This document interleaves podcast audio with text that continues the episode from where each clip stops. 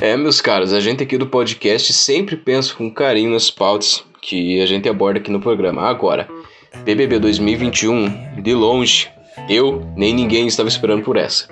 Acontece que essa edição ela é inédita, saca? Eu nunca vi tanta torcida, tanto cancelamento, até mesmo união do povo brasileiro contra figuras maquiavélicas do programa. Até mesmo os moralistas anti-Rede Globo estão engajados nessa edição. E a gente não podia deixar de surfar um pouco nesse hype aproveitando as célebres aulas de economia do participante Gilberto Nogueira, que é doutorado em economia pela Universidade Federal de Pernambuco, e também pelo fato de ele ter conseguido uma bolsa para se tornar PhD na Universidade da Califórnia. Brabo, cara, né?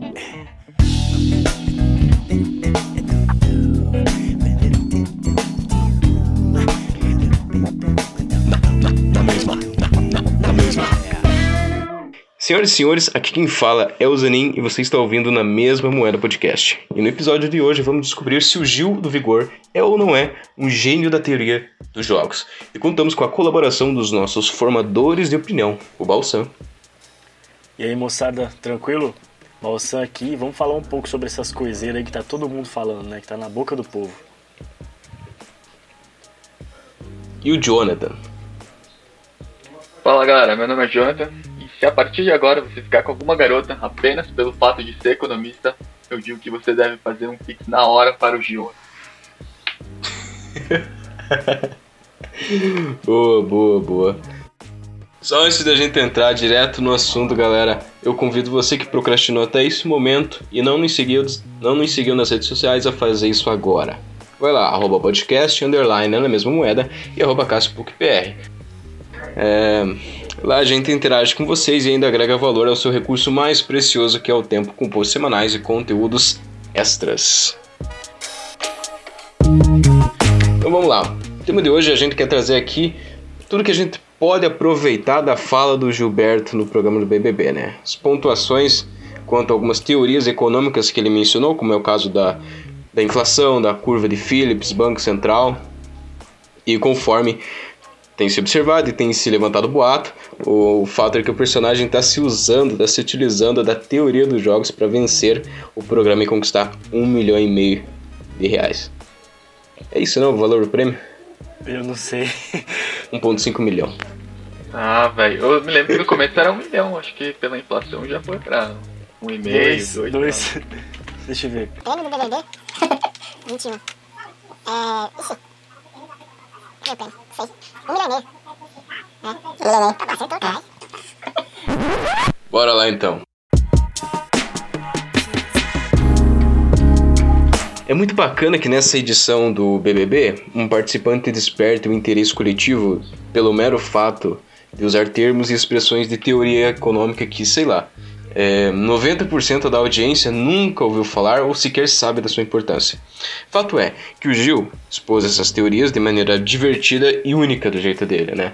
Ele falou da curva de Phillips, como a relação negativa entre inflação e emprego, falou do, falou do Tchakati. Tchak, como é que fala? Caralho, Tchakichá, todo mundo rico, é, que é seria... Tchakichaka, é tipo uma dancinha. Tchakichá, Tchakichá, Tchakichá. Caracatica. Que seria, é, seria a inflação né, decorrente da emissão desenfreada de moeda pelo Banco Central. Enfim, é, foi uma excelente oportunidade de trazer à tona é, para toda a audiência. A gente dedica esse bloco, então, para tratar um pouco mais de detalhes sobre esses assuntos que concordem ou não com a fala do Gil, eles foram abordados de maneira incompleta ou superficial. É, muitos perguntavam, então, só para só via de contextualização, né? Muitos perguntavam como que a inflação e o desemprego eles poderiam coexistir. E foi essa dúvida que levou o economista neozelandês William Phillips, daí que vem o nome da curva de Phillips, a estudar o fenômeno na década de 50, né? usando como referência a economia do Reino Unido. Então ele observou que existia uma correlação negativa entre essas variáveis, de modo que uma redução no índice de emprego poderia acarretar numa baixa generalizada dos preços, pela diminuição da propensão dos consumidores barra trabalhadores em potencial a consumir.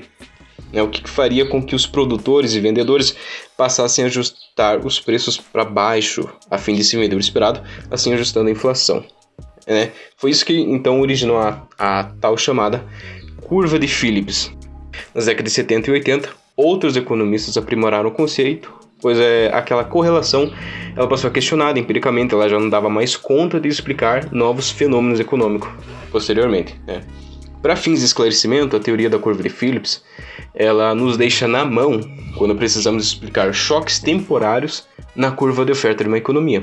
Um choque de oferta a gente pode entender como um acontecimento externo barra exógeno a uma economia, como uma crise do petróleo ou mais recentemente uma pandemia global. Então, nesse cenário, o aumento generalizado dos preços, inflação, decorre de um encarecimento dos custos para a importação de insumos. Logo, não é o aumento da demanda que pressiona os preços para cima.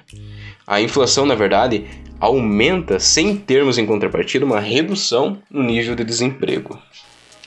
É, é muito legal isso que o Gil traz, né? Como você comentou, à tona para o público, porque são conceitos que são, são e devem ser discutidos, né?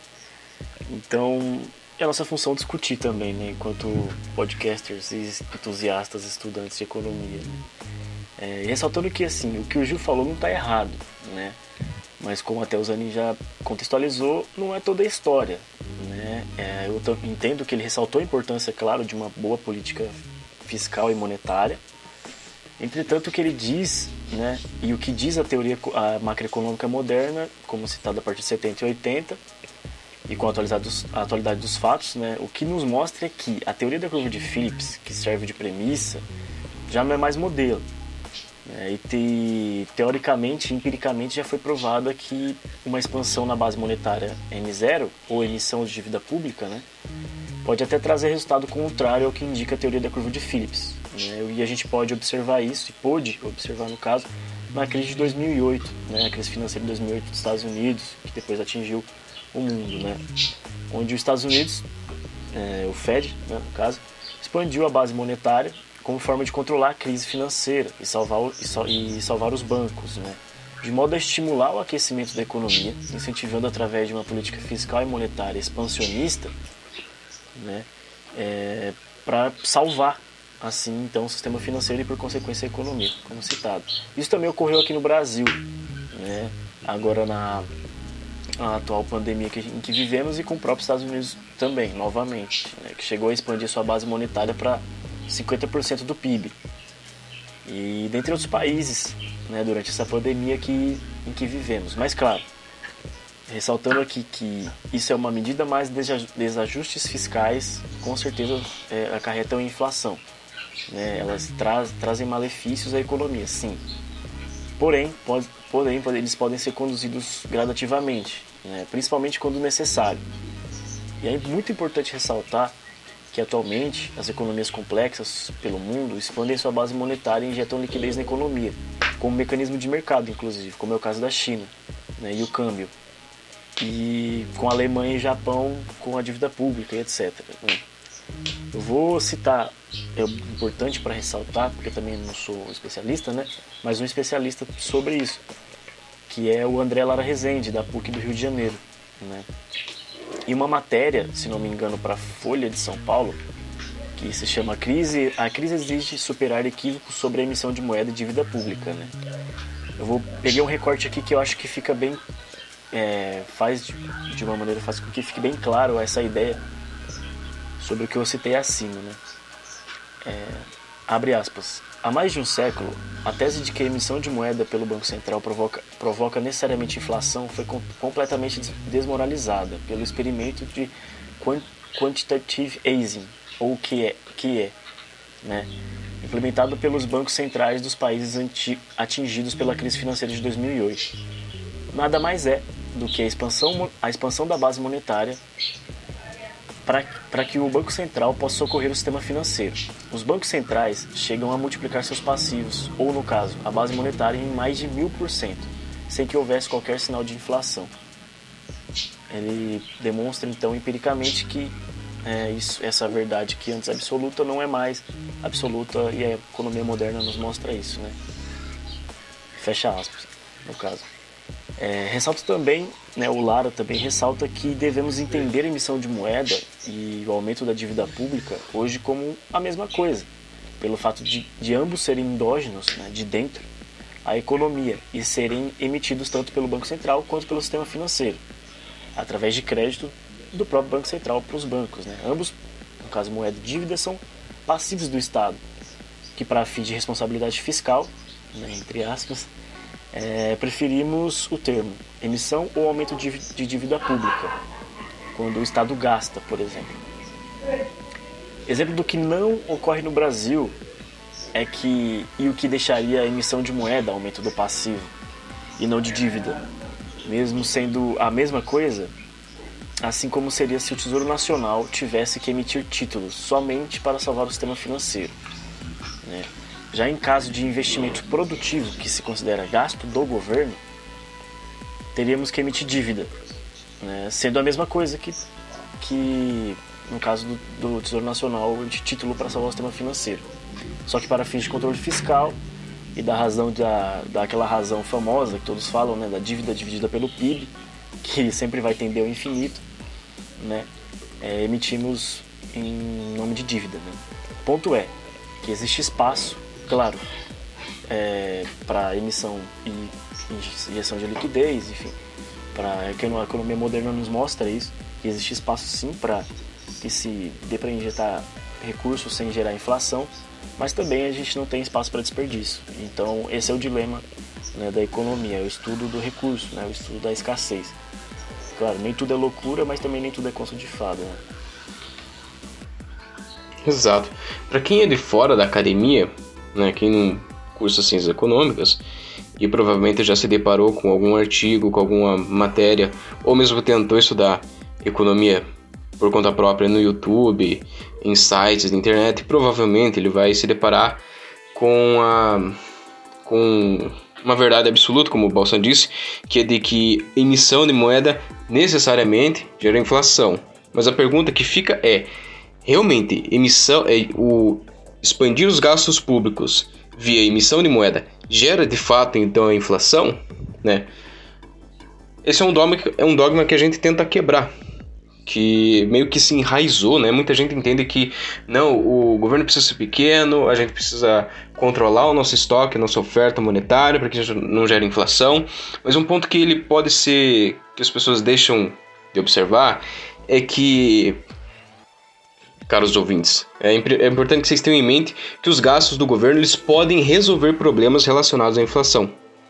Por exemplo, no caso em que um governo ele investe na construção e melhorias na infraestrutura de estradas, ferrovias, né, com o intuito de gerar ganhos de eficiência no setor de transporte.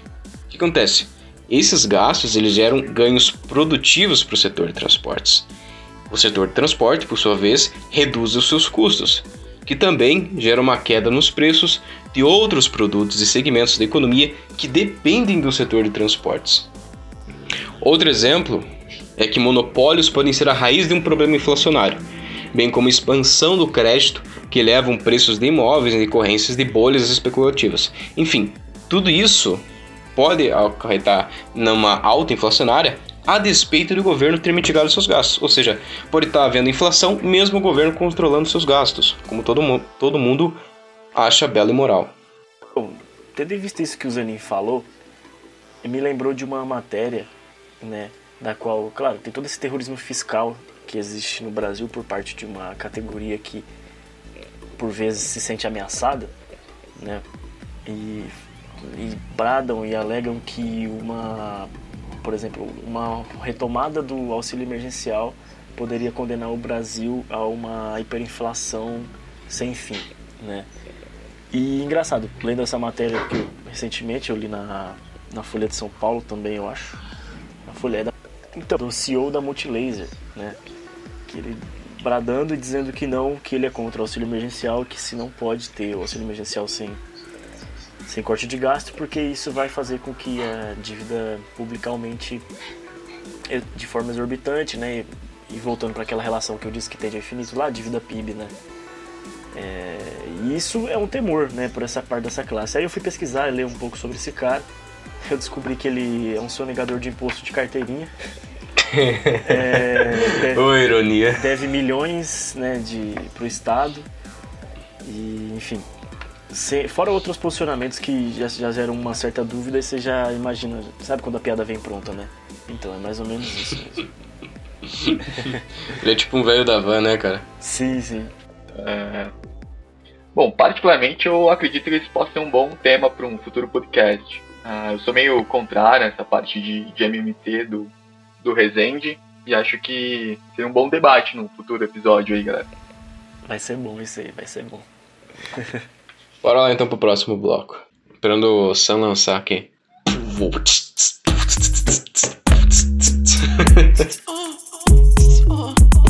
Tocou a vinheta já.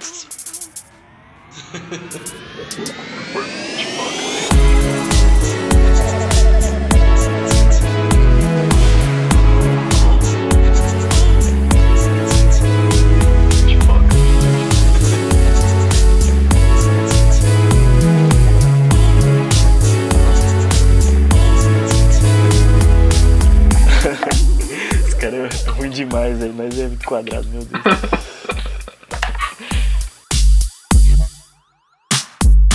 O Sam lançou aí.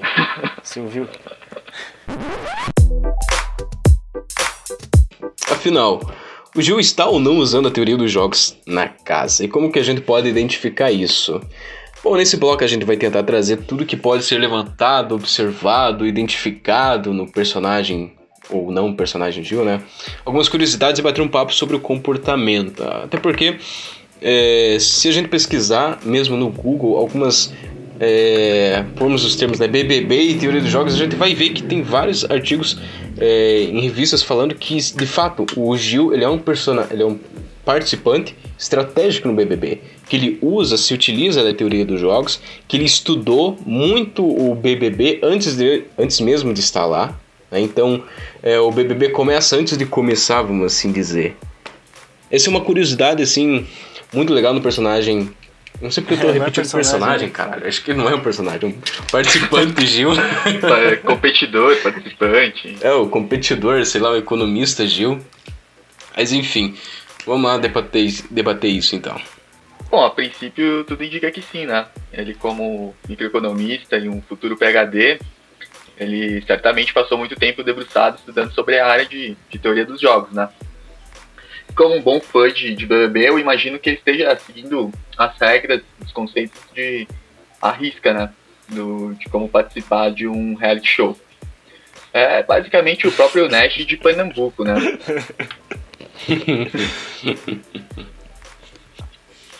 Bom, a princípio, nitidamente, ele consegue captar as, as- todas as informações disponíveis, né? E traçar a, a melhor estratégia, principalmente com as, as recentes eliminações, ele tem bem definido no, o, o lado que o público acabou ficando, né? Que geralmente esses reality shows, o, o público acaba abraçando um lado do, dos participantes e, e levando esses para a vitória, né? E também acredito que, que vale aqui um- uma menção honrosa para Sara, que além de muito bonita, também é uma excelente estrategista, né? Inclusive a monografia dela foi sobre o BBB. Inclusive foi padrões de comportamento interno e técnicas de influência para a conquista do prêmio principal do, do programa Big Brother Brasil. Esse é o título do TCC dela, quando ela se promove em publicidade e propaganda. Então acho que foi um bom trabalho. Caramba. Tá colocando tudo em prática a princípio. Mas é, o Gil, então, ele deve ter um, um adversário à altura dele, né, cara? Porque ele não é o único, pelo que dá pra se notar, que tá preparado pro jogo, né, velho? Então, mas o detalhe é que nessa, nessa teoria dos jogos que ele elaborou, ela é aliada dele. Ah, pode crer. né? Então. Ela é, o cara pensou antes e ela também. Os dois são, são ótimos estrategistas, pelo que eu venho acompanhando, o pessoal fala. Né? E eu não sabia disso sobre da Sarah não, da monografia dela sobre o BBB. Então isso já justifica muita coisa do que dizem dela, né? Inclusive, além de ser tudo isso, né, da parte estética do que falam, mas principalmente pelo fato delas ser muito inteligente e determinada, né? O título Padrões de comportamento interno e técnicas de influência para a conquista do prêmio principal do programa Big Brother Brasil, sabe? Sim, É, enfim, fora que ela tem uma carreira profissional bem prestigiada, pelo que também li, né, publicitária e tal. é, enfim, ela não, não é qualquer participante, como também não é o Gil, né, nesse caso. Isso é interessante. Tem uma thread. Ah, pode falar. Pode falar. Não, eu só queria mencionar que isso, isso é interessante porque meio que tira aquela pecha de que BBB é um programa fútil, tá ligado? E que relevando toda a parte de intriga e manipulação, ainda você tem esses participantes inteligentes que elaboram estratégias e o próprio público pode aprender, pode se sentir cativado e motivado para aprender, como o próprio Gil, né, falando sobre economia, ou teoria dos jogos, ou essa Sara e tudo mais. Cara, eu tô achando essa, por mais que eu não assista, né, mas eu tô achando, achando essa edição muito interessante, cara. Principalmente agora que os vilões da, do programa já foram embora, né? O principal. Já voltaram pra Curitiba, a vilã. É, então, eu não. A vilã. É, na verdade- que sim. Né? É, disse que é, um re- que é um retrato da população. Ô, tá. Nem todo mundo, rapaz. Respeita a gente. Todo mundo A gente é mal tá motorista, mas nesse nível. Não são desse jeito não, mal assim, ruim. É, na verdade todos os participantes eles, já vêm com um plano traçado, né? Alguns com os planos muito ruins, mas todo mundo sabe como é que vai ser, né? Tem que ser meio realista, mas também né, não ser falso dentro do programa, ser você mesmo, mas também tem que ter uma estratégia, né? Bem definida de, de qual participante você vai, vai se aliar. Ah, tem uma frase to- muito legal do, do fã de orelhas aí, o Mike Tyson. Ah, todo mundo tem um plano até levar um soco na boca. É, todo mundo começa com um plano bem definido, né? Mas a princípio, quando as coisas não vão dando certo, elas começam a. Esses planos começam a apresentar algumas falhas, eles têm que ah, ir flexibilizando isso, né? Às vezes, muitas vezes não dá certo mesmo, como o próprio caso da, desse grupo que, que acabou desmantelado aí, que tinha a Carol Conká como cabeça. Muita gente agora já viu que eles estavam errados e estão tentando ah, se desligar muito dessa figura, assim. E o público capta isso, né? Então isso não é interessante também, né? Ficar mudando muito de, de jogo no meio do programa. Eu acho que o, o Gil, desde o começo, ele sempre foi muito, muito, além de ser muito carismático, né? Ser uma pessoa muito alto astral, eu acho que ele foi sempre muito real com, com o jogo dele, e acabou participando do, do melhor grupo ali e, e viu que, que aquela estratégia estava funcionando, já voltou de alguns paredões e, e acho que ele fez super certo, teve todas as informações disponíveis ali e ele utilizou a, a favor disso e eu acho que ele é um, um participante muito forte aí para ir para final. Muito bom. Sim, eu vejo, eu vejo que assim, é, é um, pelo menos assim, parte do princípio de que não, não dá pra você, você, ser você mesmo a partir do momento que você sabe que você está sendo observado, né? Então, existem as pessoas que utilizam da estratégia de tentar ser o mais sincero possível, sei lá, tentar ser, fingir que não tem câmeras ali, né? Por assim dizer. E vejo que muitos também acabam tá incorrendo, né, em certas falácias de não entender o jogo como um jogo de fato, né? De não entender que ali sim você tem que usar estratégia, sim você vai ter que é, é, se utilizar da, da sua lábia, né? Se utilizar de, de algumas características que naturalmente você não teria, né? Sem interesse. Então, por exemplo, só para citar como o Gil foi pontual nesse jogo, um dos casos, né? É, ao mesmo tempo, né, o Gil foi amigo de todos, né, e que atendia a dois fins. No primeiro momento ele evitava briga e paredão, né, e no segundo momento ele esperava antes de se posicionar. né. o Gil é um cara expansivo, dança, dançarino, né, como o Jonathan disse, carismático, né, e também ele facilita a aproximação com desconhecidos. Então ele chegou na casa, ele já começou a angariar, sabe? Começou a mitigar a influência, né? E no segundo momento ele conquista parte do público, é, caso ele fosse pro paredão. Então ele se demonstrou muito carismático e foi se aproximando das pessoas para evitar, como eu disse, briga e paredão, né? E essa é estratégia perfeita, né? Ela é, parece ser perfeita, mas ele conseguiu fazer ela ser melhor, né? Ele novamente, como o Gil é um estudioso da teoria dos jogos, né? Ele, adotaria, ele adotou a estratégia clara e, a- e de se atualizar sempre, né? A própria estratégia, aproveitando todas as informações que ele tem de forma disponível, né? Então, o primeiro posicionamento do Gil no jogo foi foi de segunda para terça, né? Após após o jogo da discórdia sobre os canceladores. É, como eu já disse, o, o, público sempre acaba escolhendo um lado, né? E ele conseguiu perceber que o lado da, da Carol Conká era o, logo, o, o lado que a galera ia odiar, basicamente, né? Então a eliminação da Kelly teve um recado bem claro para ele, né? Que se, se, realmente o Lucas fosse o vilão até o momento que ele estava ali na casa, é, não seria ela eliminado, né? Porque inclusive eles tinham até, até brigado. Uh, e quando ela saiu, ficou cada vez mais claro que que ele estava no lado certo e as atualizações do jogo dele foram atualizadas, né?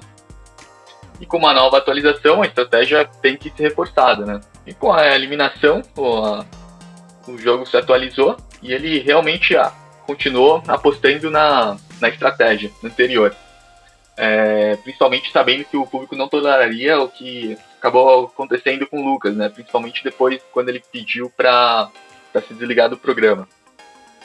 Com isso, a tese dele acabou sendo reforçada mais ainda, e ele virou um antagonista da, da Carol Conká, e acho que isso que acabou fazendo ele ter tanta popularidade assim, porque foi o primeiro e continuou sendo o mais forte uh, jogador contra, contra o que ela estava fazendo ali na, na casa, né? É, nitidamente ele não está de férias lá, então não é um passatempo, ele foi para justamente ganhar e, e, e dá para ver que, que ele tá muito ciente da, das atitudes dele, não é nada muito muito aleatório, ele tá realmente bem ligado. E, e vamos seguir acompanhando, né, os próximos passos do, do grande Nash de Pernambuco aí. O maluco é brabo, hein, velho. É só um adendo, né, para quem acha que tipo tudo isso que ele fez é meio óbvio, né? Se fosse tão óbvio assim, todos, os, todos teriam uma estratégia clara e interpretariam minuciosamente né, essas novas informações. No caso do ele atualiza a estratégia dele a cada nova informação. Mas é aquela coisa, né? O Gil, ele é o cara de microeconomia, né? Doutorando, inclusive. Então o cara, ele dedicou, ele já passou várias e várias horas lendo, resolvendo cases, jogos com assimetria de informação, é, calculando qual seria a melhor jogada, o melhor movimento. Então ele tem assim uma perspectiva muito ampla do tabuleiro em que ele está inserido, né? De como movimentar as peças, qual é o melhor, qual é o, o estágio de cada movimento, né? A influência de uma estratégia ótima, enfim, ele tem, ele é um participante muito bem preparado pelo que você pode observar, né? Talvez foi estranho para quem é de fora, para quem não conhece, mas para ele é, talvez seja bem natural para quem já está, vamos assim dizer, imerso, familiarizado com teoria dos jogos, simetria de informação e microeconomista, não é mesmo? Só uma, uma curiosidade que eu acho legal ressaltar é que eu vi uma thread no Twitter falando sobre é, como, qual, quais seriam as linguagens de programação, né? É, se os participantes do BBB fossem uma linguagem de programação e quais seriam os participantes, né, no meio dessas linguagens. Aí tem, tá falando sobre o Gil e a Sara, que eu acho que são os dois principais jogadores hoje, né? A Sara ainda principalmente pelo fato dela ter escrevido uma monografia sobre isso, né? Ela também é uma excelente jogadora. Aí na thread diz assim, né? O Gil seria uma C++, né? Que é sucessor da, da C na estrutura posicional das linguagens, né? É a mais estável, porém não completamente, né? Agradável e preparado, no caso do Gil, porra, preparadíssimo. É, contudo, às vezes complica algumas coisas que não precisavam ser complicadas. É, tenta ser relativamente para todas as linguagens. Né? Aí no caso da Sara, ela seria o Python, que é mais dinâmica, elegante, versátil e popular. Né? Já foi menosprezada por outras linguagens, mas hoje, hoje isso mudou. Forma com, com C++, uma dobradinha capaz de lidar com quase qualquer coisa, né? No caso, então, ressaltando, são os dois melhores jogadores da casa, né? até o momento. Só uma curiosidade mesmo. Que legal. Da hora. Muito bom.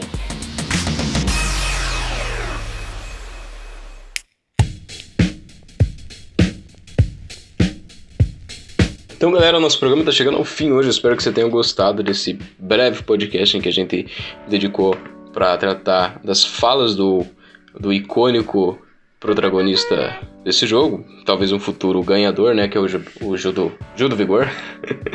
Eu só convido você que ainda não segue a gente lá no Instagram, fazer isso agora, tá? Vai lá, arroba podcast underline na mesma moeda e arroba cassipucpr, beleza? Eu me despeço por aqui e nos vemos nos próximos episódios. Bye bye. Valeu, galera. Tamo junto aí. Até mais. Valeu, galera.